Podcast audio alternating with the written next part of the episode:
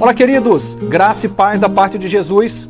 Provérbios, capítulo 4, versos de 1 a 4. Ouçam, meus filhos, a instrução de um pai. Estejam atentos e obterão discernimento. O ensino que ofereço a vocês é bom, por isso não abandonem a minha instrução. Quando era menino, ainda pequeno, em companhia de meu pai, um filho muito especial para minha mãe, ele me ensinava e me dizia: Apegue-se às minhas palavras de todo o coração, obedeça aos meus mandamentos e você terá vida. Um dos grandes, uma das grandes instruções espirituais que recebemos é que precisamos aprender a honrar pai e mãe. E esse mandamento traz consigo não somente a ordem, a direção, mas também o benefício. Nossos dias serão prolongados. Quanto mais honra damos ao nosso pai e à nossa mãe, segundo a palavra de Deus, mais temos a chance de vivermos uma vida plena, abundante, de longevidade, com saúde, saúde emocional, saúde espiritual, saúde física. Esse é o caminho. E é interessante que a figura de um pai, de uma mãe, à luz das escrituras sagradas, da Bíblia, não é um lugar qualquer, não é um lugar pequeno. Pai e mãe seriam co-participante de um processo de formação do caráter de um ser humano, da instrução da alma de alguém, apontamento do caminho da fé, aquilo que pode marcar os dias atuais, a jornada aqui na terra e até mesmo a eternidade. Por isso que a Bíblia diz: ensina o menino no caminho que deve andar. Ele não diz ensina o caminho, mas no caminho. Significa dizer que o pai e a mãe têm como grande missão esse lugar de ensinar enquanto se faz, de ensinar pelo exemplo, de ensinar enquanto no caminho se faz. Obviamente, essa é esse é o papel do pai, da mãe, mas há um processo natural que também se espera que esse filho do outro lado possa entender o seu próprio lugar e aprender a honrar esse pai e essa mãe que no caminho ensina. Bom, olhando para a palavra de Deus, vamos perceber, e já falei sobre isso num dado momento nessa série, que nós vivemos um tempo em que, infelizmente, as figuras de autoridades constituídas, eu dizia lá atrás, ou elas foram enfraquecidas ou elas foram destituídas. A grande questão é que essa figura, a figura de um pai, a figura de uma mãe, não são apenas autoridade, eu diria, elas são, na verdade, a máxima da autoridade aqui na terra. É por isso que a Bíblia nos convida a honrar o nosso pai e a nossa mãe.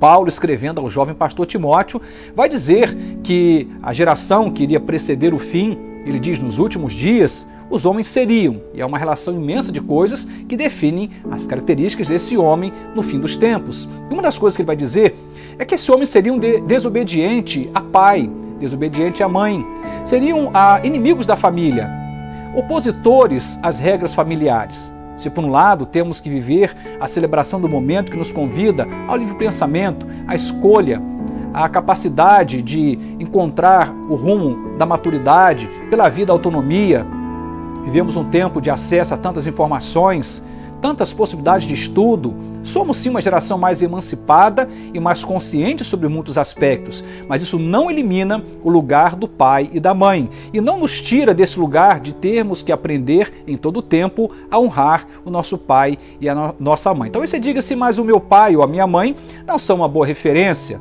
Então, a Bíblia não vai te convidar a você apenas honrar o seu pai e sua mãe quando eles forem uma excelente referência para você.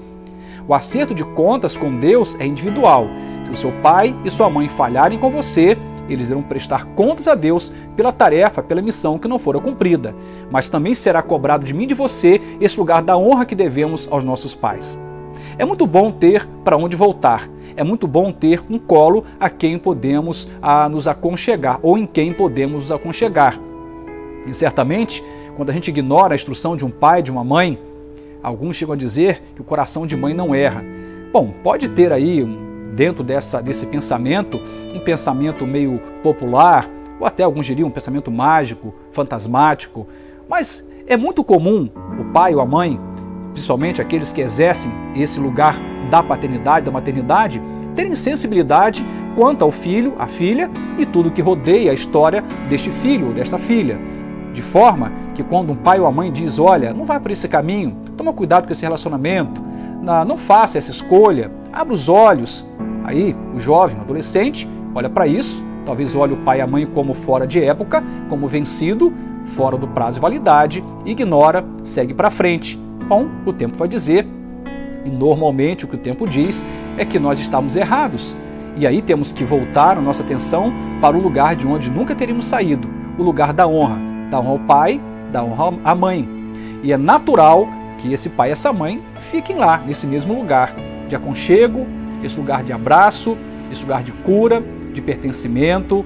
Bom, já que você vai ter que voltar para os braços do seu pai ou da sua mãe em um processo de arrependimento, quando você ignorar os seus conselhos, que tal você fazer isto com antecedência? Não precisar estragar a própria vida, desconstruir o seu caminho, pegar atalhos perigosos, para depois, pelo erro e pela dor, ter que voltar no ponto de partida. O que Salomão está dizendo é que eu e você precisamos honrar o nosso pai e a nossa mãe e ouvir os seus conselhos. Isso nos faz ter uma vida longa, plena e abençoada. Que Deus nos ajude, com equilíbrio, à luz da palavra, honrar o pai e a mãe e as instruções que vêm desse pai e dessa mãe, sobretudo daqueles que também honram a Deus e que criam seus filhos no temor do Senhor. Que Deus nos abençoe. Amém.